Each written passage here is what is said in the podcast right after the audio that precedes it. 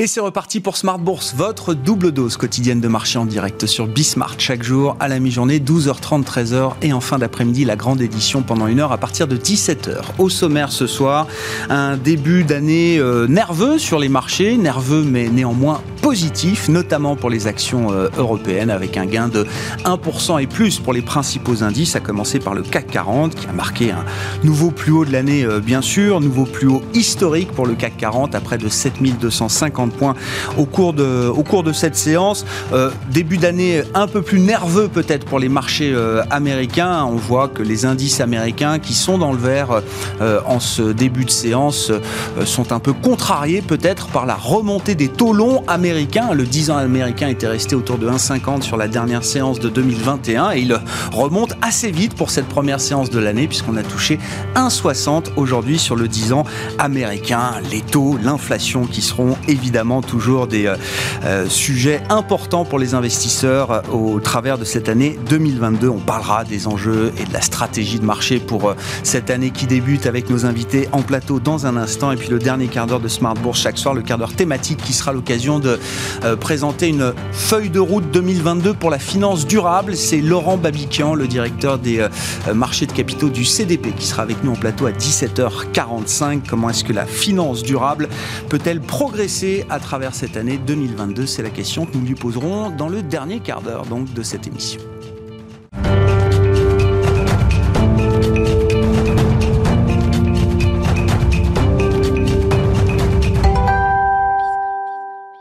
D'abord, retour sur cette euh, entame positive pour les marchés en ce début d'année 2022. Les infos clés du jour en fin de séance en Europe, c'est avec Alix Nguyen.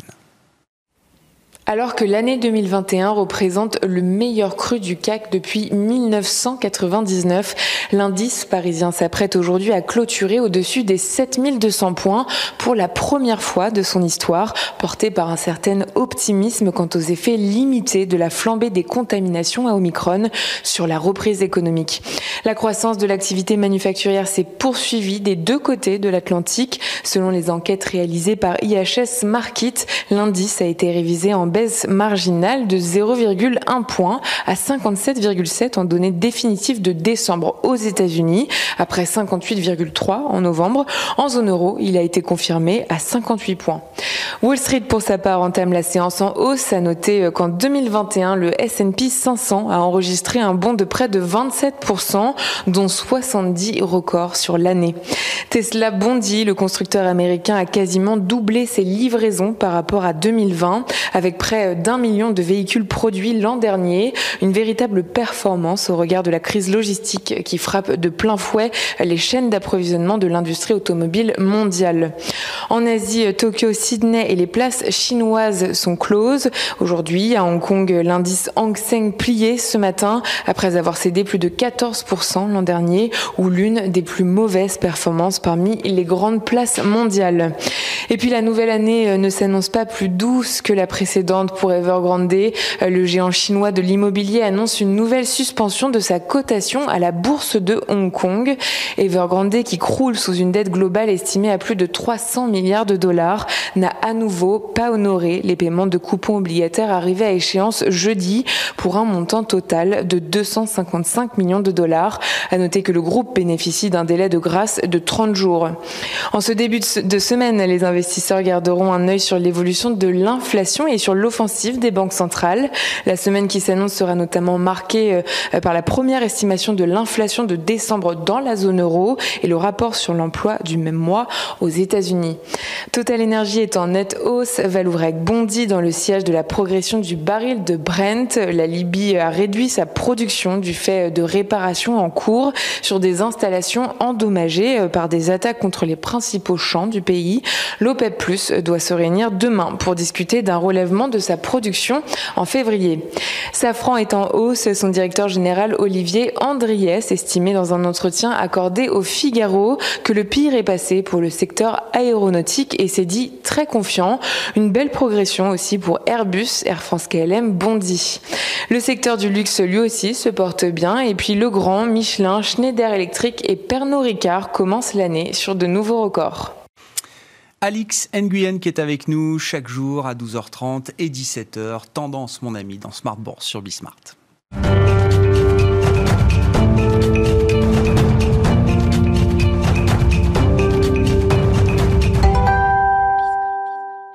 Deux invités avec nous ce soir pour décrypter les mouvements de la planète marché à l'entame de cette année 2022. Émeric Didet est à nos côtés, le directeur de la gestion de Pergame. Bonsoir et bienvenue Émeric. Bonjour Grégoire. Merci beaucoup d'être là. Merci à Vincent Juvins de nous retrouver également. Bonsoir Vincent. Bonsoir Grégoire. Vous êtes stratégiste chez JP Morgan Asset Management. Question très ouverte hein, pour euh, démarrer l'émission et démarrer cette année 2022 avec vous, euh, messieurs. Vincent, euh, état d'esprit en tant qu'investisseur, bien sûr, pour démarrer cette année 2022 avec tout ce qu'on sait de 2021, je, on peut revenir sur 2021, on peut retirer des enseignements, le bilan de l'année euh, passée, mais l'idée étant quand même de se projeter désormais sur cette page blanche de 2022 en tout cas, je, enfin, je, me suis rassuré de voir que la tendance de la première journée est conforme, en tout cas, à ce que je vous annonçais ou à ce que la plupart des stratégistes, en tout cas, attendaient encore fin décembre dans leur perspective 2022. On a des bourses qui sont globalement dans le vert et bien dans le vert pour, pour, pour certains. On a des taux qui sont en hausse. On a, on a des valeurs cycliques qui reprennent, qui reprennent des couleurs également. Donc, euh, j'ai envie de dire que ça va plutôt dans le bon sens. Maintenant, ça va quand même déjà très fort. C'est quoi? Non, mais attendez, vous allez très vite déjà. Mais ce que vous décrivez de cette première séance, évidemment, c'est une séance et une séance ne fait pas la tendance peut-être de, de l'année, mais c'est un concentré quand même de, de, de réflexion importante qu'il faut avoir en tant qu'investisseur pour cette année 2022 là, Des actions qui montent, des taux qui montent, oui, des actions cycliques qui se démarquent peut-être un peu plus. Je pense qu'en effet, vous le notiez dans votre, dans votre, votre introduction, je pense que la remontée des taux US qui ne vient pas ouais. freiner ou casser dans l'œuf, en tout cas l'envolée des marchés, qui, qui, poursuit, qui est en train de s'y est là, et c'est peut-être lié aussi au fait qu'on est rassuré sur, euh, en tout cas, l'impact d'Omicron sur la croissance et sur nos, nos, vies quotidiennes.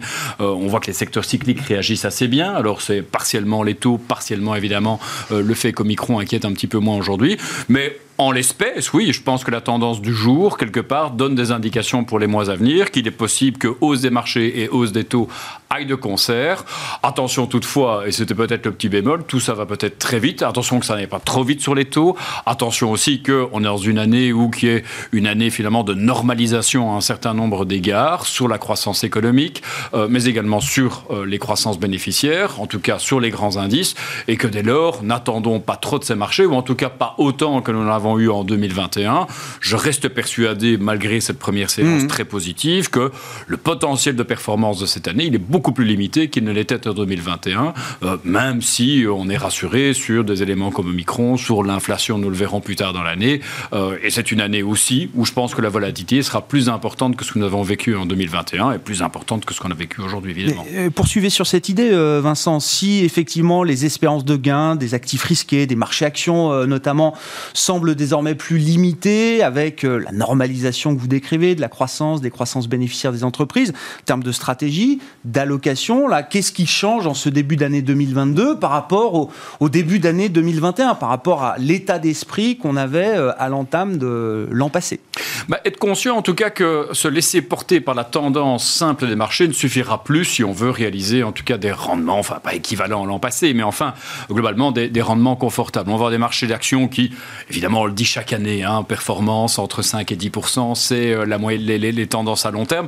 Néanmoins, c'est en ligne avec les attentes bénéficiaires qu'on peut avoir pour cette, pour cette année pour les grands indices. Donc, il faudra être plus, plus actif. Évidemment, la gestion, euh, la gestion active euh, devrait se démarquer cette année. On voit, en tout cas, dans des, des styles qui aujourd'hui, déjà, dès la première séance, se démarquent. Faut-il être plus sur les cycliques, plus sur les actions de croissance? Et on voit qu'il n'y a pas nécessairement lieu de faire un arbitrage entre les deux. J'en veux pour preuve les excellentes performances de Tesla aujourd'hui. Euh, alors que dans le même temps, on a l'aérien, et on y reviendra dans un même temps, qui reprend des couleurs également. Donc tout sera, il faudra avoir en tout cas bien sur les, les, bonnes tendances, les bonnes thématiques, ça ne veut pas dire en exclure certaines, euh, mais les euh, pondérer justement en portefeuille. Alors, à l'entame de cette année chez JP Morgan Asset Management, qu'est-ce que ça donne en termes d'arbitrage? Finalement, peu de choses. Ça veut dire qu'on reste sur les mêmes positions d'une prédilection pour les actions. On en attend évidemment moins de performances. Dans quelle année. mesure est-ce que vous privilégiez encore les actions oh, Sur un portefeuille 50-50, on va quand même être aux alentours de 58% aujourd'hui en termes, en d'exposition de, de, action. Alors ce sera évidemment surtout des États-Unis par la force des choses, ce sera une surpondération sur les États-Unis, mais néanmoins, j'ai la conviction que bah, l'Europe, euh, euh, qui a pour certaines hmm. places financières bien performé l'an passé, pourrait à nouveau être au rendez-vous cette année, à la fois sur des secteurs de croissance, mais également sur des secteurs plus value. L'Europe, en tout cas sur le front économique, devrait surperformer les États-Unis cette année. Ça n'arrive pas souvent. Enfin, euh, la plupart euh, des analystes s'entendent, en tout cas, à escompter une croissance supérieure en Europe qu'aux États-Unis. Parce que le rattrapage est encore à compléter en Europe. Notamment, mais surtout aussi parce qu'on est en avance, notamment dans nos mesures de relance. Euh, il faut savoir que les États-Unis étaient quand même une économie sous stéroïdes l'an passé, un déficit budgétaire plus de 10% du PIB, des chèques octroyés aux ménages. On a mm. relancé la machine économique au forceps, on était plus mesuré en Europe. Par contre, on a été suffisamment intelligent pour rapidement déjà planter les grains de la croissance future avec en tout cas des, budgets des États membres qui, sont là pour le financer. Genre en France, citons par exemple des initiatives comme France 2030, euh, notamment, mais plus largement au niveau européen, Next Generation EU euh, Fund, qui est déjà en phase de déploiement depuis l'an passé et qui va venir soutenir la croissance tout au long de l'année et au-delà. Alors qu'aux États-Unis, on, finalement, on est venu un peu tard avec ce plan hmm. d'infrastructure dont on ne commencera à profiter réellement que l'an prochain ou en tout cas fin, fin d'année, mais pas avant. Donc l'Europe a peut-être la en termes de euh, stimuli économiques en termes de croissance et peut-être demain en termes de marché. On va en parler dans un instant, mais une des thématiques qui restera, qui était importante en 2021 et qui restera en 2022 et au-delà, c'est tout ce qui touche au changement climatique. Euh, L'Europe est en tout cas la pointe dans ce domaine. Donc je pense qu'aussi, voilà, les secteurs de croissance dans ce domaine en Europe sont sans doute à privilégier en 2022. L'Europe un peu plus à la mode peut-être euh, que précédemment euh, dans le contexte et la situation de marché actuelle. Émeric, vos commentaires de début d'année et puis quelques-unes des, des convictions sur lesquelles vous vous appuyez là pour euh, une, stratégie d'investissement 2022 Alors, conviction là aussi encore orientée un peu plus sur les actions. Euh, toujours et encore, euh, parce que les taux vont remonter, parce que l'obligataire va avoir ce frein euh, que risque d'être quand même la hausse des taux. Ça donne lieu quand même à quelques arbitrages. arbitrages qu'il faut commencer à faire, qu'on a commencé l'année dernière, mais qu'on va continuer. C'est de revenir peut-être sur les secteurs des financières, qui sont des secteurs qui ont été quand même délaissés, même s'ils ont bien marché l'année dernière. on pense qu'il y a quand même encore pas mal de potentiel, parce que quand les taux montent, les mmh. en bénéficient, que ce soit aux États-Unis ou en Europe. Donc ça, c'est un, un sujet qui est important. Le deuxième, c'est de de, voir que euh, tous les effets d'Omicron sont là, mais euh, finalement n'impactent plus autant les marchés financiers. Donc tout ce qui est sujet euh, lié, un secteur lié à la réouverture des économies, là aussi, on, voit bien l'aérien, on en parlait un tout petit peu, c'est un, un secteur qui n'est pas revenu sur ses plus hauts. Et pourtant, quand on voit les contrats qu'ont engrangé euh, les avionneurs, et particulièrement Airbus, euh, on se dit euh, que le potentiel reste intact pour ce type, type d'acteur. Donc, donc là, on, commence à réallouer du capital, encore une fois, sur ce type de secteur. Hmm. Et on va commencer aussi à faire pivoter un tout petit peu les allocations sur les, certains secteurs qui ont très très bien marché. on a par exemple le secteur des semi-conducteurs où finalement il y a une pénurie, ok, sauf que maintenant c'est commence à être su par les marchés financiers ça commence à être valorisé. Aujourd'hui, l'indice des semi-conducteurs, il se paye juste euh, près de 8 fois le chiffre d'affaires. Le chiffre d'affaires Chiffre d'affaires. Or, on sait que historiquement, euh, c'est moins de la moitié sur la moyenne historique. Donc on est deux fois plus cher que, que d'habitude. Donc ces choses-là commencent à être dans les cours. Donc il faut anticiper la fin de la pénurie maintenant, euh, d'une certaine manière. À un moment donné, euh, les, les, les, ruptures qu'on a eues dans les chaînes d'approvisionnement, elles vont bien trouver... Euh, les, économies sont en train de se resynchroniser. Donc, donc on va avoir ces capacités qui sont en train d'arriver sur les marchés et donc des prix qui vont forcément revenir à la normale. Donc donc c'est pour ça qu'on peut commencer à prendre des bénéfices. Ça ne veut pas dire que les, ces sociétés-là vont pas continuer à croître. Mm, mm. Mais encore une fois, au niveau valorisation, ça milite pour prendre des bénéfices, pour alléger des positions sur ces secteurs-là et les réallouer sur d'autres secteurs qui justement vont bénéficier d'un environnement qui va un tout petit peu modifier. Parce que oui, c'est de la normalisation qu'on connaît aujourd'hui euh, euh, mm. pour l'année 2022, mais c'est une année qui devrait être en croissance. Donc on voit que les entreprises, on va avoir de la croissance bénéficiaire euh, pour les entreprises, que ce soit les grandes ou les petites, qui sont souvent plus agiles euh, que, que, les grandes. Donc euh, souvent au premier trimestre, on sait que les, les petites entreprises font bien sur le marché euh, C'est vrai. D'autant qu'elles ont plutôt moins bien fait que les grandes capitalisations sur la séquence passée. Hein. Donc elles sont en retard. Donc ça fait partie des petits ajustements qu'on fait également aujourd'hui. On remet un tout petit peu d'argent sur ces, sur ces, sur ces secteurs-là. Et ce qui nous permet de faire des petits ajustements qui nous permettent d'être encore positifs, encore une fois, sur l'allocation d'actifs pour, pour le début de l'année après, va se passer une, grande, grande chose parce qu'il y a une histoire de temporalité qui va être importante cette année.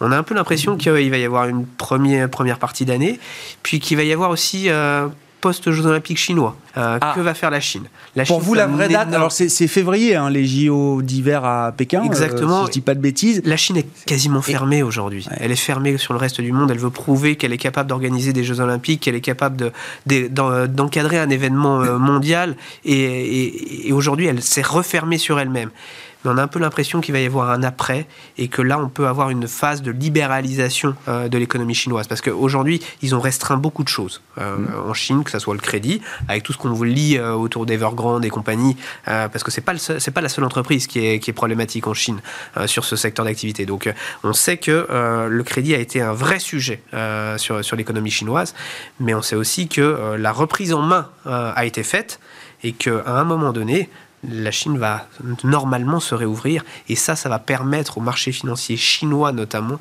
euh, de repartir en tout cas, mais plus tard dans l'année. C'est intéressant parce que quand même sur pas mal des points que vous évoquez, euh, je ne sais pas si on sera à front renversé par rapport à l'année 2021, mais c'est quand même des, euh, il y a quand même l'idée d'un rattrapage, d'un retour à la moyenne. On va plutôt regarder peut-être des plus petites capitalisations euh, en retard, serait intéressé à des secteurs. Vous citiez l'aéronautique, mais Airbus, Safran font partie des valeurs dont les cours de bourse sont encore en deçà de leur niveau pré-Covid. Il y en a quand même beaucoup de cours de bourse qui sont euh, revenus sur les niveaux d'avant-crise, voire bien au-delà pour certains d'entre eux. C'est pas le cas de l'aéronautique. Et puis sur la Chine, euh, même histoire. Hein. Euh, on a l'impression qu'il y a une forme de détente à attendre peut-être du point de vue de l'économie chinoise et des actifs chinois au cours de cette année 2022. C'est clair, mais c'est aussi vraiment une histoire de temporalité. Parce qu'il y a vraiment un temps. Il y a un timing là. Et là, il y a la gestion action, la gestion d'allocation d'actifs va avoir tout son intérêt à ce moment là C'est-à-dire qu'on va pouvoir être euh, peut-être euh, un tout petit peu plus euh, value US en, début d'année et peut-être plus se préparer à Europe et, et, Asie dans, une autre partie de l'année. Ça, risque d'être justement des histoires de temporalité qu'il va falloir gérer. Et, mais, l'année dernière, il y a eu un peu les mêmes phénomènes également, hein, parce qu'on a, on a eu aussi des arbitrages à faire dans, ces secteurs-là. Et c'est chaque année où on a ces, ces histoires de... on dresse un plan, euh, pour l'année 2022 euh, mmh. euh, et, on va devoir l'ajuster mais encore une fois c'est pas un plan fixe à dire on va être investi à 60% actions et deux tiers US un tiers Europe pas d'Asie. C'est des choses qu'on va ajuster dans le temps mais il faut avoir quand même un plan de départ pour l'année 2022 Ben, dans l'idée de ce plan de départ 2022, est-ce que euh, cette année 2022 peut être euh, l'année de la Chine euh, Vincent, vous avez été chez JP Morgan, Asset Management, la banque également a beaucoup défendu l'investissement en Chine, y compris dans les moments difficiles de 2021. Est-ce que c'est une conviction que vous portez encore en ce début d'année 2022 Et quand on dit 2022, l'année de la Chine, on peut préciser de quoi on parle? Oui, certainement. Alors revenons déjà sur 2021, top et flop. C'est vrai que j'ai défendu la Chine euh, euh, corps et âme euh, sur ce plateau notamment. Alors sur les equities, ça a été, une de nos erreurs en tout cas de, 2021, reconnaissons-le humblement. Ça reste une conviction à moyen et long terme. À court terme, on va revenir dans un instant, j'ai peut-être un peu des inquiétudes sur cette temporalité. En effet, ce premier trimestre, par rapport notamment à la situation sanitaire, la Chine l'a bien géré jusqu'ici. Sera-t-elle en mesure de le faire avec la propagation du variant Omicron? En tout cas, c'est une question que j'ai par rapport à cela dans les tops 2021. Euh, Signalons en tout cas que ça a été l'année de la Chine sur le plan obligataire. Bien sûr. On avait la plupart des marchés obligataires euh, développés qui étaient dans le rouge et sérieusement dans le rouge. Le marché obligataire chinois signe des belles performances en renminbi, d'autant plus que lorsqu'elles sont traduites évidemment en euros et en dollars. Nous en parlions avant que l'émission commence. On est à 15% sur 2021 de performance pour du 10 ans chinois. Euh, en euros. En euros. Donc, Sachant que l'euro, enfin, le, yuan s'est apprécié 10%, 10% contre l'euro, c'est ça? 5% total return en, en, renminbi plus 10%. Mouvement sur les devises, enfin sur la parité euro-yuan. Ouais assez important. Alors, évidemment, euh, soyons plus mesurés dans nos attentes 2022, mais enfin, euh, il y a quand même eu... Donc tout n'était pas acheté euh, en 2021 quand il s'agissait des actifs chinois. Certainement, d'ailleurs, hein. pour la plupart des investisseurs qui ont fait ce choix de, corriger, en tout cas de, il y a Alibaba, mais il n'y a pas que Alibaba. De convertir leur rendement négatif en Chine en euros, en tout cas, ont permis en tout cas de limiter leur perte, de les, non, mais c'est bien de le rappeler. Alors pour 2022, je pense que cette conviction par rapport au marché chinois, elle demeure. D'ailleurs, lorsqu'on fait, parliez de retour à la moyenne, lorsqu'on fait en effet ce possible effet de rattrapage qu'on pourrait voir sur la Chine, eu égard aux perspectives de croissance bénéficiaire qui sont meilleures qu'ailleurs, eu égard aux valorisations chinoises, nos attentes au niveau de la banque d'investissement pour les performances d'un indice comme le MSCI China, elles sont de plus de 30% cette année en Chine. Donc en tout cas, sur le papier, en théorie, mathématiquement, voilà le type de performance. Donc on pourrait espérer évidemment sur un marché comme la Chine, euh, qui évidemment est présent sur les thématiques climatiques que j'évoquais, sur les thématiques euh, toujours de croissance comme la tech et autres, et qui en effet fort fort chahuté l'an passé, et qui est présente sur pas mal de pas mal de pas mal de secteurs qu'on aime bien, notamment tout ce qui touche aux terres rares et autres, euh, qui sont absolument utiles à nombre de chaînes de, de production. Donc la Chine, oui, en moyen et long terme, disons que j'ai petite incertitude euh, pour les, les, trois ou six prochains mois, qui est plutôt liée à la, enfin, en tout cas à la politique sanitaire, qui encore une fois a été un grand succès jusqu'ici. Euh, mais c'est vrai que la Chine, par rapport à l'Europe, par rapport aux États-Unis, on peut pas dire qu'il y ait un niveau d'immunité collective qui soit atteint aujourd'hui. Euh, les spécialistes, en tout cas virologues et autres, en tout cas estiment que le vaccin chinois est moins efficace que les grands vaccins, en tout cas proposés mmh. en Occident. Enfin, soit, ça évidemment, pour le stratégiste que je suis, ça suscite quelques inquiétudes, certainement à l'aube des Jeux Olympiques, où il y aura sans doute un brassage de population qui s'opérera d'une manière ou d'une autre. Euh, donc euh, voilà, on n'est pas à l'abri en tout cas d'un problème sanitaire en Chine. Donc à suivre en tout cas. Maintenant c'est vrai, cette idée euh, des Jeux Olympiques et du Nouvel An chinois est une date clé en tout cas. Mais problème sanitaire en Chine, enfin. Jusqu'où nous amène le scénario d'un problème sanitaire en Chine? C'est-à-dire que si c'est oui, c'est un problème chinois, ça devient un problème mondial tout de suite pour l'économie mondiale dans son ensemble en 2022 Je pense qu'en tout cas, la politique sanitaire chinoise par rapport à une éventuelle propagation de Omicron est en tout cas un, sujet d'inquiétude, euh, doit être un sujet d'inquiétude pour tout un chacun, parce qu'en effet, si on décide de fermer le pays comme on le ferme euh, en tout cas la région d'Oxiane actuellement, euh, on a à nouveau des problèmes sur les chaînes logistiques, sur, sur dans pas mal de domaines. un tour, quoi. Donc, alors je suis pas en train de dire que ça va se passer, mais je suis en train de dire que parmi les risques à monitorer absolument en 2022, la situation sanitaire et la réponse des autorités chinoises à celle-ci est absolument indispensable.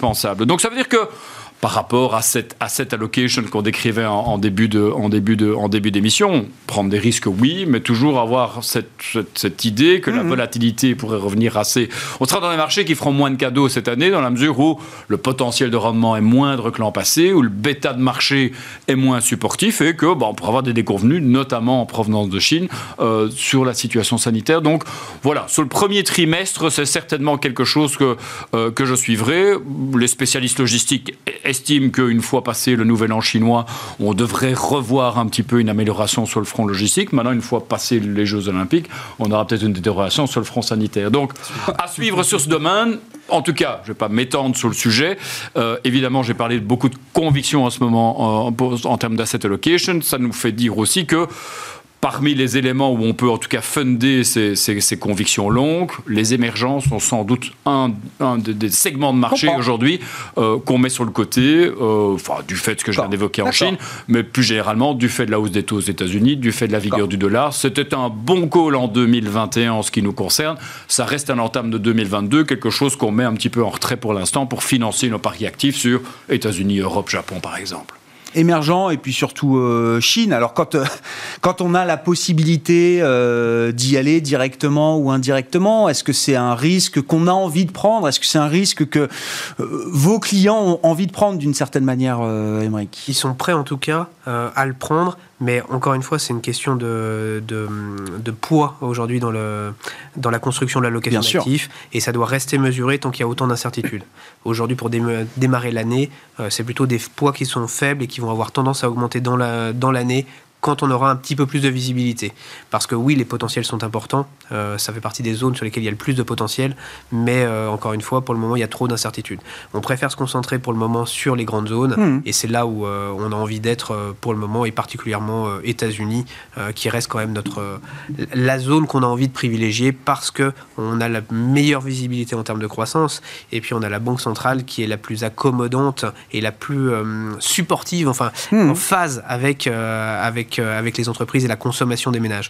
Parce qu'aux États-Unis, on a, on a certes mis beaucoup d'argent euh, dans, dans, l'économie, euh, un peu moins de plans de relance, mais on a mis quand même beaucoup d'argent qui est au travail et qui, qui est lancé dans la consommation. Et ça, c'est historiquement euh, le plus gros euh, support qu'on puisse avoir sur l'économie américaine et il est extrêmement présent actuellement. En plus, on a eu euh, aussi un phénomène qui est important aux États-Unis, c'est que on, a tout cet argent qui est, qui est arrivé, qui est prêt à être, à, être investi, à être par les entreprises, qui est aujourd'hui qui, qui, a assaini les bilans des sociétés et qui va permettre de générer cette croissance. Les entreprises sont très très bien gérées, elles peuvent faire du rachat d'actions, elles peuvent faire des OPA, elles peuvent aller chercher de la croissance et ça c'est des moteurs qui sont extrêmement puissants euh, de l'autre côté de l'Atlantique et, qu'on a un petit peu moins euh, hmm. en Europe. Et ça, c'est ce qui nous fait toujours préférer euh, aujourd'hui les États-Unis, qui, qui ont toujours ce potentiel très très fort d'aller de l'avant. Et, et c'est ça qui, est, qui nous incite encore une fois à l'être surpondéré sur cette zone-là. Est-ce que tous les arguments là que vous déployez en, soutien, euh, en faveur euh, euh, du risque hein, et du risque action notamment, toujours à ce stade, ces, ces, arguments sont plus solides d'une certaine manière que la normalisation des politiques monétaires, ou en tout cas la tentative de, retrait des, banques centrales. Les fondamentaux des marchés actions sont plus solides que le retrait graduel de la Fed euh, aujourd'hui et peut-être demain de la Banque Centrale Européenne? C'est la Fed qui dirige c'est la Fed qui dirige. Si elle dit demain qu'elle accélère encore ses rachats, ses, son tapering ou qu'elle remonte les taux plus vite, euh, c'est elle qui donne le rythme, c'est mmh. elle qui influe euh, finalement l'économie au, sens large. Donc, euh, et les marchés financiers. Donc là, c'est le, le, point de départ qu'il faut avoir. C'est que c'est la Fed qui dirige, elle dirige tout. Donc, donc pour le coup, ils ont fait un sans faute l'année dernière c'est un méga sans faute quand même. Parce que c'était quand même super périlleux euh, de pouvoir annoncer à la fois un tapering, à la fois des hausses de taux, du timing, de la temporalité. Euh, ils ont eu tout juste. Ils ont réussi à avoir des marchés qui les soutiennent, des investisseurs qui les soutiennent, et euh, ils ont été plébiscités finalement euh, mm. pour, pour ce qu'ils ont fait. Et aujourd'hui, c'est toujours les mêmes qui, euh, qui sont aux commandes et qui sont, qui sont dans la même lignée pour, pour, pour mener la danse. Donc on a plutôt tendance à penser que ça va encore une fois être positif pour les marchés et permettre justement d'être accompagné par, par cette croissance. Et c'est ça qui est, qui est, qui est assez vertueux aujourd'hui, c'est qu'ils vont réussir en théorie à monter les taux sans, euh, quelque part, casser euh, la croissance économique. Mmh. Et ils vont arriver à ce que finalement leur discours qui a tant été l'inflation est, est, une histoire temporaire, elle va sûrement rester quand même assez élevée. ça va rester un sujet primordial mais peut-être qu'elle va un tout petit peu diminuer dans le temps, et c'est ça qui, qui, va permettre aussi de soutenir euh, ces marchés financiers. Parce que les entreprises américaines, il faut bien voir aussi qu'elles ont du pricing power et qu'elles peuvent augmenter leurs prix, et c'est ça qui a souvent fait la force euh, des entreprises américaines dans le passé. Donc euh, donc c'est pour ça qu'on, pour le moment, on reste quand même encore assez pondéré sur cette zone au regard, euh, Vincent, des, alors, des, hausses de taux ou de la trajectoire des, euh, des, taux qui a été signalée par la Fed lors de sa dernière réunion euh, en décembre, au regard des, des conditions, des critères que se fixe la Réserve fédérale américaine pour peut-être délivrer trois hausses de taux en 2022, hein, c'est ce dont on parle. est-ce que ça doit être une source d'inquiétude pour les marchés, pour les investisseurs à ce stade, ou est-ce que non, au contraire, ça fait plutôt partie des bonnes nouvelles? Bah, Jusqu'ici, ça a été plutôt bien perçu par les marchés. Donc, euh, oui, mais on n'a pas encore eu les hausses de taux. Hein. Et je pense que c'est légitime. Je pense que c'est peut-être pas tellement les couteaux à court terme qui inquiéteront, parce que finalement, dans le meilleur des cas, on se dirige, enfin, ou, le pire, si on, on observe ça du point de vue de l'inflation, mais vers trois hausses de taux cette année, ce qui nous amènerait à peu près vers 1% pour les Fed Fund à la fin de l'année, étant entendu qu'on a une croissance qui devrait être cette année entre 3 et 4% et une inflation qui devrait à peu près être similaire. Ça veut dire que si on schématise aujourd'hui, aujourd'hui, ça veut dire que les coûts de financement à court terme, ils vont être au pire à 1% d'ici la fin de l'année. Si vous financez à court terme, vous l'investissez dans l'économie, vous en tirez 4%. Donc il y a quand même toujours cette, cette, dynamique qui pour moi est propice aujourd'hui à la consommation, à l'investissement, au re-leveraging d'un certain nombre d'acteurs, à, à, la croissance économique. Donc L'inconnu est peut-être davantage, puisqu'ici on a du forward guidance et autres, hein, des dots qui nous montrent plus ou moins en tout cas quelle, quelle, est la trajectoire en termes de taux à court terme, et sur les taux à long terme, où là il y a quand même évidemment une place qui est laissée aux forces du marché. On sait que les marchés en tout cas ont tendance à exagérer à la hausse, à la baisse avant de trouver un mm. équilibre. Euh, ça monte déjà quand même assez vite aujourd'hui, donc il faudra voir avec quelle rapidité est-ce que ceci se, se normalisera également.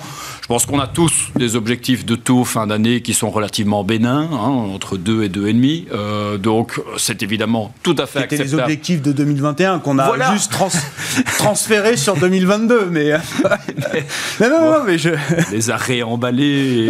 Ça prend plus de temps. Et mais, mais, mais, mais l'idée reste valable. L'idée reste valable. et si tel est le cas, je pense que c'est pas disruptif pour les marchés financiers. Maintenant, bon, on pourrait évidemment avoir une emballée. Il faut hmm. voir qu'on a évidemment une demande obligataire qui va, qui va quand même s'abaisser. On a toujours une offre obligataire qui reste, qui reste importante. Donc on a quand même un surplus d'obligations qui doit être absorbé par le marché. Euh, il y a une inflation qui reste quand même évidemment une inconnue pour nombre d'entre nous. Hein, ce débat transitoire ou pas, euh, qui était tellement en 2021, mais enfin reste quand même un petit peu à l'agenda pour 2022, même si euh, les sceptiques se sont de plus en plus rangés vers une inflation plus durable, ce y compris moi, hein, je le reconnais mmh. bien, bien volontiers. Voilà, c'est inconnu de l'inflation. Est-ce que ça peut susciter en termes d'amplitude de mouvement sur les taux longs Ça, c'est, ça, fait partie des risques 2022. C'est une, une certitude. Le côté enfin, second tour, inflation salariale, notamment aux États-Unis, la, réponse n'est pas encore totalement tranchée de ce point de vue-là. Savoir si c'est un, un nouveau régime d'inflation euh, durable au-delà de 2022 Ouais, je pense que quand on fait la balance, il y, y, a pas mal d'éléments qui, qui, plaident pour une inflation qui, enfin, au-delà de 2022, je pense que la question est davantage au-delà de 2022. C'est ça. 2022, tout le monde accepte l'idée que l'inflation sera au, presque le double de à plus de 2%, oui. pour, pour, pour 2022. Euh, à, plus long terme, moi je reste persuadé qu'on n'est pas dans un changement de régime, dans un contexte hyper inflationniste. Euh, les choses qui pesaient sur les éléments qui pesaient sur l'inflation pré-crise du Covid euh, demeurent vieillissement, productivité, technologie et, globalisation demeurent pour la plupart euh, d'applications à mon sens. Donc en tout cas, je fais partie de ceux qui pensent que l'inflation forte que nous connaissons actuellement est, vraisemblablement transitoire à, à, nombre d'égards. Mmh. donc pas, pas interpellé par rapport à ça.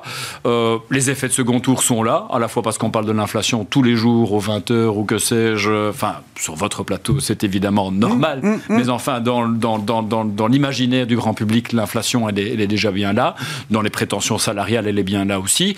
Mais néanmoins, tant que l'économie permet d'absorber ceci, je pense qu'il ne faut pas s'en inquiéter. Or, aujourd'hui, c'est vrai que dans les marchés, on boude parfois un petit peu notre plaisir, mais c'est vrai que je ne peux pas me souvenir, c'est, euh, on a passé des crises ensemble hein, euh, ces dernières années, mais il y a toujours plein de raisons de s'inquiéter, mais on est enfin dans un environnement économique, même en Europe, où dans pas mal de secteurs, c'est le plein emploi. Aujourd'hui, tout le monde peut trouver un job. Il y a, il y a, enfin, les entreprises font des bénéfices.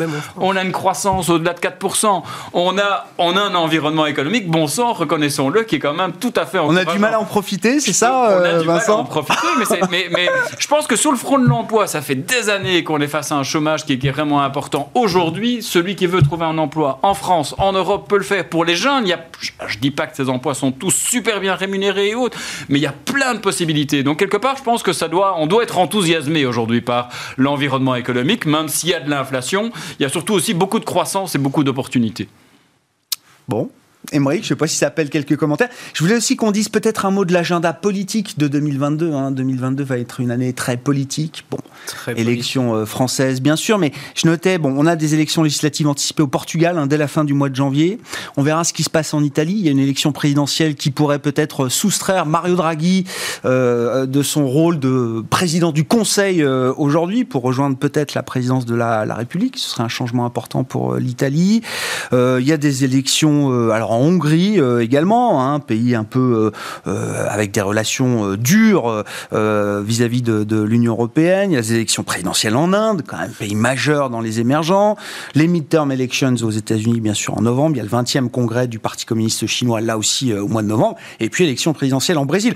on voit d'ailleurs pour les émergents, pour les gros émergents, il y a une séquence quand même très très importante. Alors je ne sais pas s'il y a quelques élections qui sont peut-être plus à suivre euh, que d'autres, et puis euh, sur cette idée, ce thème, euh, relation entre le politique et les marchés. Euh, on dit souvent que les marchés se fichent de la politique. Là, ils vont être obligés quand même d'y jeter un œil. J'ai une certaine conviction euh, là-dessus qui, est assez claire sur, sur la politique européenne. les impacts sont relativement faibles. Alors euh, peut-être à, regarder à la marge, hein, on le voit avec l'Italie par exemple, on voit les taux italiens bah monter euh, assez fortement par exemple en ce moment, donc, euh, donc ça se regarde. L'idée que Mario Draghi serait plus président du Conseil peut-être, donc Premier ministre, ça peut être... Ça peut être dérangeant pour les marchés, mais, mais encore une fois, ce sont des épiphénomènes, donc notamment pour l'Europe. Pour moi l'Europe, c'est ça suit la croissance américaine, la Banque Centrale Européenne a plutôt fait le job, contrairement à, beaucoup de fois dans le passé, où elle était avec son dogmatisme inflation, elle est enfin changé un petit peu son, son fusil mm. d'épaule et, c'est une super bonne chose. Donc, donc on est plutôt assez favorable par rapport à ce qui est en train de se passer en Europe, mais au niveau banque centrale, les, les, politiques internes, malheureusement en Europe, n'ont plus beaucoup d'effet euh, sur, euh, sur la croissance euh, réelle des entreprises qui sont devenues mondiales. Donc là-dessus, sur l'Europe, l'impact de la politique plutôt faible. J'aurais plutôt tendance à aller regarder les mi-termes aux États-Unis. Ça, c'est important parce qu'il peut y avoir des changements au niveau, du congrès, au niveau de la, des, instances qui dirigent ah le pays. Et, et, donc là, ça peut avoir de l'impact. Et puis, bien sûr, la Chine. Mm. Là, c'est un autre sujet où il va falloir euh, vraiment regarder ce qui va se passer euh, post-congrès. Donc, mm. euh, donc, vraiment, sur d'autres zones, je veux bien que ça ait encore de l'impact.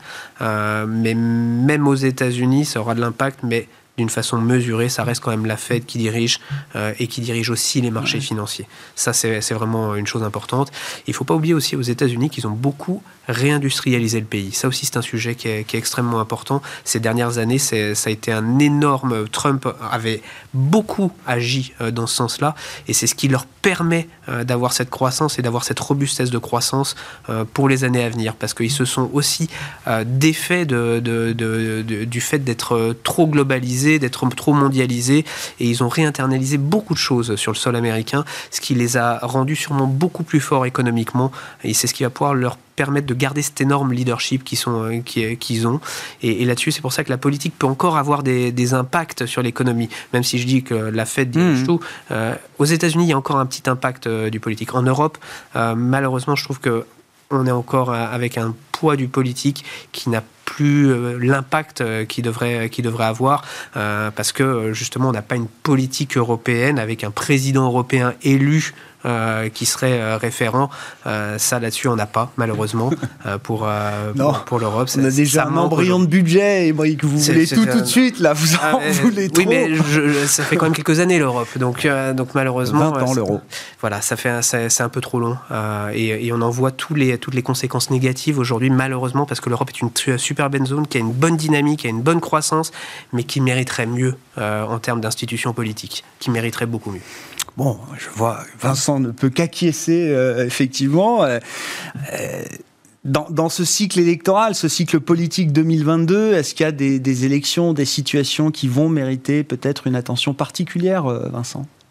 Bah, toutes. Alors, en tant qu'économiste, je ne suis pas allé sur des matières, des matières politiques. Je vais juste évoquer là où je vois vraiment quelque chose, enfin, en tout cas, mmh. une orientation politique qui pourrait s'avérer disruptive sur le plan économique. J'ai pas l'impression qu'en Europe, même dans, et j'observe d'un regard extérieur qui peut se passer en France, on soit dans cette, dans cette configuration. Je pense que ce qui est important déjà en Europe, c'est qu'on ait des exécutifs qui soient déjà pro-européens ou en tout cas pas anti-européens. Or, dans les différentes configurations même en France, corrigez-moi si je me trompe.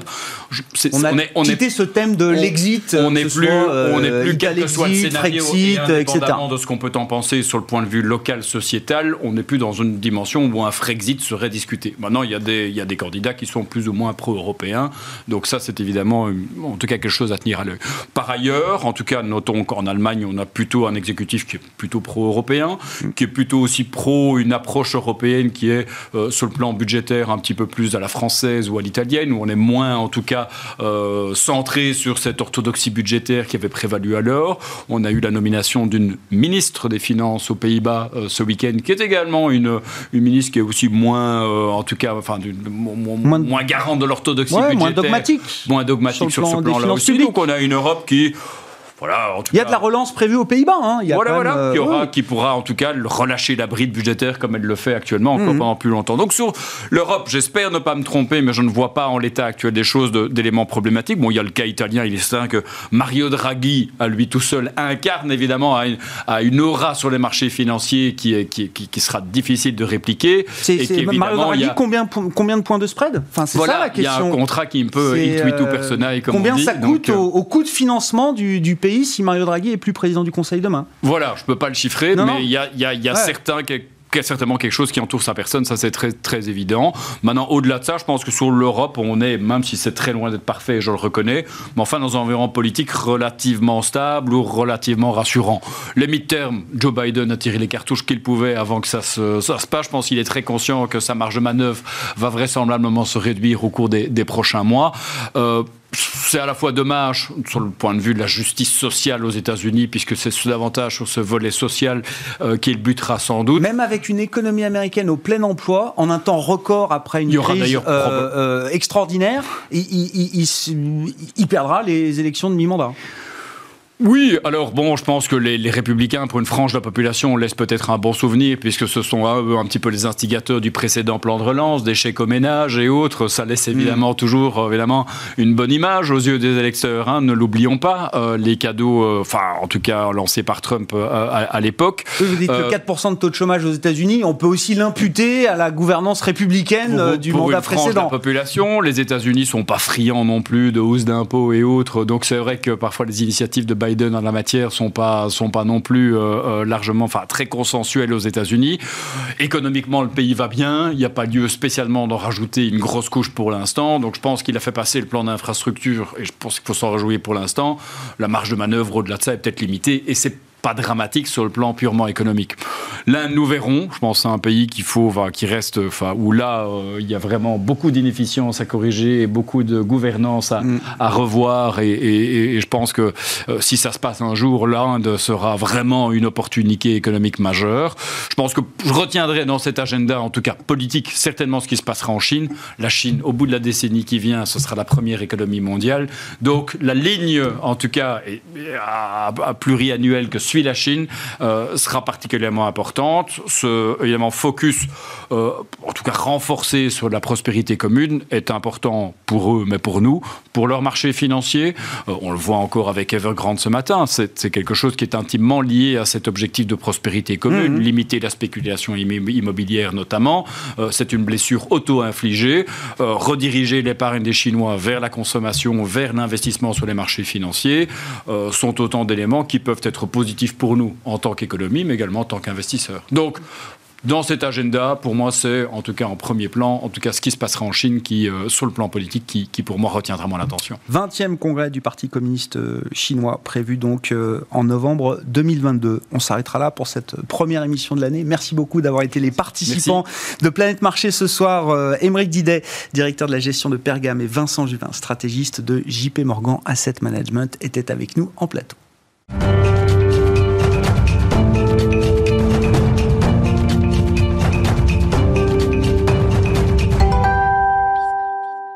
Le dernier quart d'heure de Smart Bourse, chaque soir, c'est le quart d'heure thématique. Et pour cette première émission de l'année, le thème est consacré à la finance durable. Quelle est la feuille de route qu'on peut avoir en tête pour une finance plus durable à la fin de cette euh, nouvelle année qui euh, débute à la fin 2022.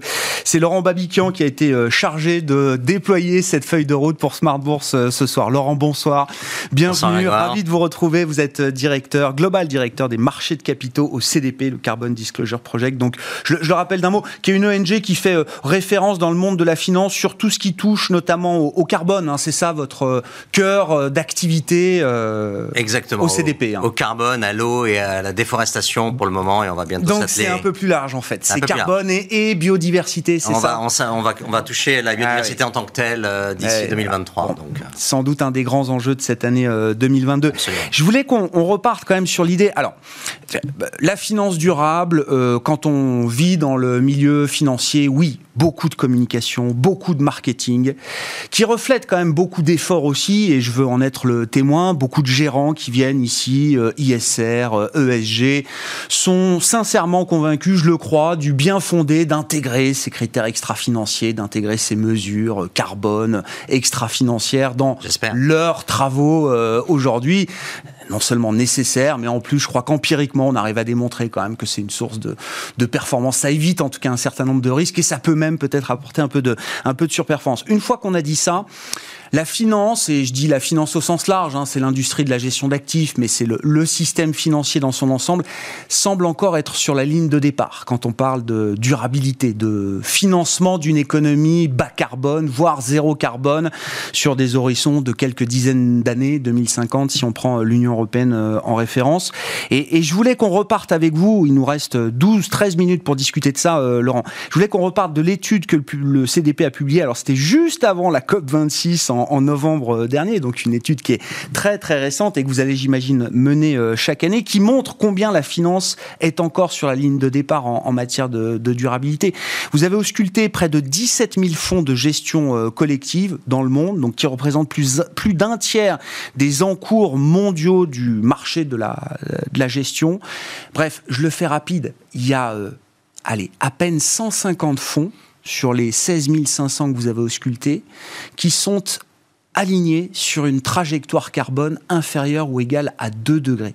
C'est-à-dire que je vais même pas sur le 1.5, qui est la recommandation très forte euh, du GIEC. Je pars simplement de pas dépasser 2. Il y a 158 fonds voilà, qui sont sur cette trajectoire. Euh, et là, on se dit, waouh, quel chemin encore à parcourir. Donc la question, et vous avez 12 minutes pour y répondre, c'est comment est-ce qu'on peut, euh, est-ce qu'on peut imaginer que cette étude, si vous la reproduisez en fin d'année 2022, elle donnera des résultats euh, un peu meilleurs? Et, comment est-ce qu'on y arrive? Eh bien, écoutez, je sais ce qu'on va faire chaque, chaque fois, chaque année avant la COP. Hein, on va reproduire ce schéma pour montrer où en est la, réalité du marché et puis il faut euh, parfois arrêter de parler et, agir. Clairement, ce graphique a démontré qu'il y avait beaucoup de gens qui parlaient, mais qui avaient très peu d'action. Donc, euh, la feuille de route pour 2022, merci, merci de, de m'inviter et puis de me euh, demander de parler de ça. Donc, elle est pour moi très très claire. Alors je commencerai, euh, pour que ce graphique justement évolue vers la gauche et vers le 1.5, il va falloir que toutes les institutions financières, au sens large, je parle des asset managers, je parle des banques, je parle des assureurs et je parle des institutionnels, euh, calculent le, leur scope 3. Euh, leurs émissions financières. Euh, elles sont euh, aujourd'hui, ils sont très peu à le faire, donc il faut le calculer, il faut le rendre public, et une fois que vous l'avez rendu public, ensuite il faut mettre un objectif de réduction de ce scope 3. Il faut rappeler ce que ça implique le scope 3, le scope parce qu'on n'est pas encore tous familiers de ces notions. Alors vous avez raison, le scope 3, c'est ce qu'on appelle les émissions financières, c'est-à-dire c'est la, la, la, la teneur en carbone du portefeuille de dette d'une institution financière ou du portefeuille d'actions, d'obligations euh, d'une institution financière. Et euh, dans le monde de des institutions financières, le scope 3 représente 700 fois le scope 1 et le scope 2. Le scope 1 et le scope 2, c'est la lumière qu'on a pour ce plateau ou bien dans les salles de marché pour avoir les écrans Bloomberg. Donc c'est peanuts, c'est donc 700 fois quand vous faites le rapport, c'est 99% des émissions d'une institution financière sont représentées par le scope 3 et 1% par euh, le scope 1 et scope 2. Donc se limiter au scope 1 et 2, ça n'a rien de crédible. Aucun intérêt. Donc il faut le faire, c'est la norme du marché aujourd'hui. Pourquoi? Parce que le scope 3 est très mal calculé, mais il est de moins en moins mal calculé. Il y a des outils qui permettent, notamment je pense à la Science Based Target, qui permettent de calculer le scope 3. Il va falloir augmenter le nombre d'entreprises qui sont approuvées par les Science Based Target, parce que quand vous faites l'exercice de la Science Based Target, on rentre dans le détail très profond du scope 3. Il y a 15 sous-familles dans le scope 3. Donc, il faut que les institutions financières calculent leur scope 3, 100% de leur scope 3, pas 10%, 20%, 30%, 100% de leurs émissions financières. Il faut qu'elles le rapportent publiquement. Une fois qu'elles l'ont rapporté, il faut qu'elles mettent un objectif de réduction de ce scope 3 en ligne avec la science. Ça, elles peuvent, le faire notamment avec les Science Based Target. Et d'ailleurs, je rends hommage à la Banque Postale, qui est la première banque européenne à avoir été agréée SBT 1.5. Euh, Donc c'est possible. C'est possible. Euh, la Banque Postale absolument. montre que c'est possible. c'est absolument, c'est possible. Quand on est une institution financière d'une taille importante. Oui, absolument. D'aller mesurer 100% de son scope 3. C'est possible. L'autre banque, c'est une banque de Corée du Sud. Euh, et là, on a de, de, de, de plus en plus de, banques ou d'institutions financières qui veulent en être. Et donc, il faut mettre en place un objectif qui corresponde à un objectif de 2030 et un objectif de 2050 qui correspondent à 1,5 degré. Euh, donc ça, c'est le, le, premier point.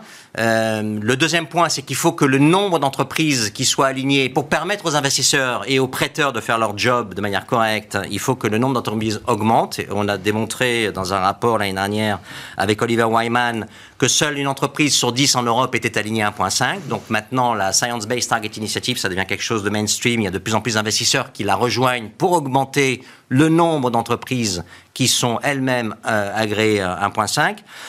Troisième point, il faut que euh, les bonus et les parties variables ah. des salaires euh, des CEO, des membres de, des conseils d'administration, des comités exécutifs ne soient pas liés au scope 1 et au scope 2. On l'a vu, c'est 1% des émissions des institutions financières, mais soient liés à la baisse du scope 3. Et ça, il y a pratiquement personne qui aligne le salaire d'un CEO dans une institution financière à la baisse du scope 3 en ligne avec la science, donc euh, avec une trajectoire d'un 1,5 degré. Si tout le monde faisait ça, on irait beaucoup plus vite vers le 1,5 degré. Mm, mm, mm. Donc ça, c'est le troisième point. et ça, non mais le sujet de la gouvernance, je trouve, est, pas encore suffisamment bien traité dans cette question de, transition. On voit bien que les décisions et les efforts à faire porte sur plusieurs années, avec des horizons, alors 2030-2050. Effectivement, à, l'aune de l'histoire de la planète, c'est demain, mais euh, en termes de gouvernance, beaucoup des CEO, beaucoup des CEO qui prennent les décisions aujourd'hui ne seront plus là en 2030 ou 2050. Donc il faut absolument verrouiller le système de gouvernance des entreprises pour s'assurer que ces décisions qui soient prises aujourd'hui soient suivies euh, demain, après-demain, par euh, les managements qui sont succédants. C'est fondamental et c'est un accélérateur unique voilà, il faut que ça devienne maintenant la, norme et la règle. Ensuite, le quatrième point euh, de la feuille de route, ben, le prix du carbone. Euh, le prix du carbone, tout le monde en parle depuis 30 ans et personne ne le met en place. Ben on l'a aujourd'hui. Euh, crise énergétique majeure en Europe. Laurent, on a le prix du carbone. Hein oui, on a. Alors, il y, a, bah y a plusieurs, il y a plusieurs, il y a plusieurs manières d'aborder le prix du carbone. Malheureusement, la COP 26, dans l'article 6, ben, n'a pas pu se mettre d'accord sur un prix du, du carbone au niveau politique. Il va falloir avoir un prix du carbone décidé politiquement et un prix du carbone qui soit pas à 2 euros la tonne comme sur certains marchés volontaires. Donc il y a deux manières d'approcher les prix du carbone. Il y a les marchés volontaires et grosso modo euh, la tonne carbone varie entre 2, 2 dollars la tonne jusqu'à 250, 260 dollars la tonne sur le marché euh, volontaire. Mm. Ensuite, il y a les marchés réglementés. En Europe, c'est le EU ETS euh, pour certaines industries qui sont. Donc, ce qu'on euh, appelle le marché des quotas carbone. Exactement. Ça, en Europe. Hein. Et là, on a à peu près à 80 euros la tonne. Mais on ça monte. Le, on a le prix. Ça monte, ça monte. Mais on est loin du compte. Hein. L'AIA, l'Agence internationale de l'énergie, a, publié dans son rapport sur le, la conjoncture énergétique en 2021 euh, a dit que si on voulait être euh, neutre en carbone en 2050, il fallait que la tonne carbone soit à 250 dollars dans les pays développés et à 200 dollars dans les pays émergents.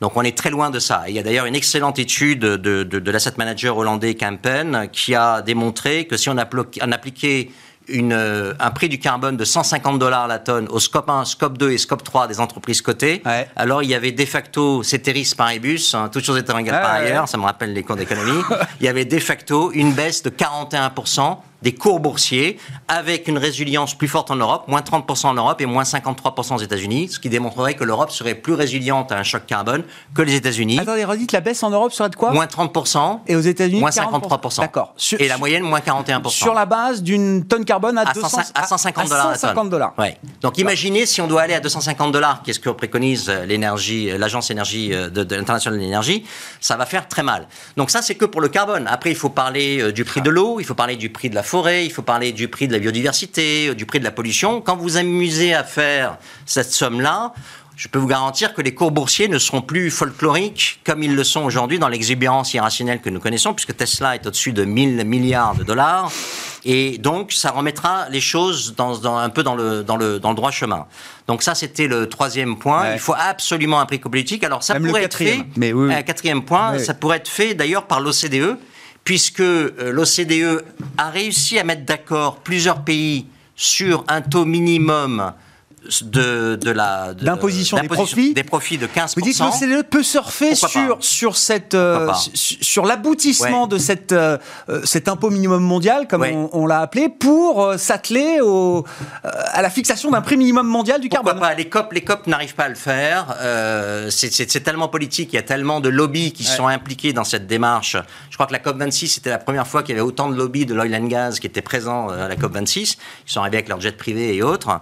Donc à un moment donné, il faut parler de choses euh, sérieuses et euh, pourquoi l'OCDE ne le ferait pas? C'est une question et il faut, il faut, le, il faut, le, il faut le faire. Euh, donc ensuite, dans la, dans la, dans la feuille de route, je pense qu'il va falloir qu'on arrête de parler, je vais dire ça, des choses autrement. Je pense que la variable d'ajustement de l'économie neutre en carbone d'ici 2050 sera la baisse du return on equity. Ce ne sera pas la hausse des prix. Je ne vais pas pouvoir, on a vu ce que ça faisait avec les gilets, jaunes. Si je veux passer au prix final, l'augmentation, ça ne marchera pas. Il va falloir à un moment donné que ce soit les entreprises qui absorbent le coût. Donc ça va augmenter les coûts des entreprises et baisser probablement en moyenne les profits. Et donc, de manière ultime, baisser le return on equity. Et euh, donc si je veux, si je veux euh, euh, un succès, si je veux que la transition énergétique écologique soit un succès, oui il faut que j'accepte moi en tant qu'investisseur que mon rendement financier. Oui, c'est là que oui, absolument ne soit plus entre 10 et 15 ce qui est le return on equity euh, standard demandé aujourd'hui par les investisseurs. Pourquoi. Ça vient d'aucun modèle euh, de macroéconomique, de théorie économique. Ça entre je vais, je vais sur le marché action, je demande entre 10 et 15 hmm. voilà. Donc euh, ça correspond à la croissance des bénéfices des entreprises. Oui, bon peut-être. Quelque part. Mais je pense que je pense que il va falloir être prêt à accepter moins de return on equity. Mais en contrepartie de ça, il y a ce qu'on appelle le return on impact et il faut mesurer cet impact. Et finalement, le rendement global d'un investissement, ce sera la somme du return on equity qui sera inférieur, mais un return on impact qui va augmenter si on fait bien le job de l'investissement euh, euh, à impact et, de, et de, et de l'ESG dans le vrai sens noble du terme. Donc ça, il ne faut, pas, il faut pas le perdre de vue. Et euh, je parlerai aussi pour la finance du débat qu'il y a aujourd'hui euh, sur le standard de reporting ESG entre la vision philosophique européenne et la parce que ça touche au prix de l'action entre la vision philosophique européenne et la vision philosophique américaine. Les FRAG de la Commission européenne travaillent aujourd'hui sur un standard de reporting ESG qui va sortir dans le courant de l'année 2022 et qui est basé sur la notion de double matérialité. Pour faire simple, je suis une entreprise, j'émets, donc j'impacte la nature hmm. négativement, mais la nature impacte aussi mon profit parce que parfois je peux avoir des problèmes d'approvisionnement, des problèmes de, de, de, de, ressources ou autres. Ça peut impacter, impacter mon profit. L'eau du Rhin qui baisse, euh, c'est moins de profit pour moi, c'est un impact. Exactement. Donc c'est en Europe, on a une approche, c'est de l'intérieur vers l'extérieur et de l'extérieur vers l'intérieur. Oui, Aux États-Unis, c'est uniquement de l'extérieur vers l'intérieur. C'est l'extérieur qui va impacter ma ligne de profit. Comment le risque naturel est un risque pour ma source de profit en tant qu'entreprise Exactement. En tant qu'entreprise, qu'est-ce que je dois faire en compte en termes de, en termes de risque euh, pour, à mettre en place et comment je peux œuvrer ou manœuvrer ah dans cette. C'est pas la même histoire philosophiquement. Donc, philosophiquement, l'entreprise n'aurait pas d'impact sur l'extérieur. Ça, c'est un vrai problème. Donc c'est une différence philosophique majeure. Et aux États-Unis, dans les pays anglo-saxons, il y a quelque chose qui s'appelle l'IFRS qui a créé quelque chose qui s'appelle l'ISSB. D'ailleurs, dont le nouveau président est euh, Emmanuel Faber. Donc j'espère qu'il va amener l'ISSB vers la notion de double matérialité, parce que s'il n'arrive pas à faire ça, je pense que ce sera un ah, vrai problème. Ce intéressant de suivre ce que va faire l'ancien patron de Danone à la tête de cet organisme américain. Exactement, parce que c'est quelqu'un qui est convaincu ah de l'approche double matérialité. Il a été mis là probablement stratégiquement, et j'espère que c'est ça le but. Si c'est pas ça le but, on sera quand même tous euh, déçus. Et pourquoi cette notion de ce qu'on appelle single materiality? C'est pour préserver la notion de valeur boursière, enterprise value. On sait que les entreprises américaines représentent 40% du total des capitaux capitalisation boursière dans le monde. Et donc, euh, ils veulent maintenir ce leadership. Et je pense que là, il faut vraiment passer à autre chose, à un autre modèle. Voilà. Feuille de route euh, dense pour 2022. Ah bah, si tout le monde fait ça. ah oui, oui, non, non, mais c'est exactement. C'est l'exercice que je vous demandais, Laurent. Hein, pour, euh, pour nous sauver. Merci beaucoup euh, Laurent. On se reparlera euh, évidemment au cours de cette année qui commence aujourd'hui. Laurent Babikian, le global directeur des marchés de capitaux du CDP qui était avec nous dans le quart d'heure thématique de Smart Bourse ce soir.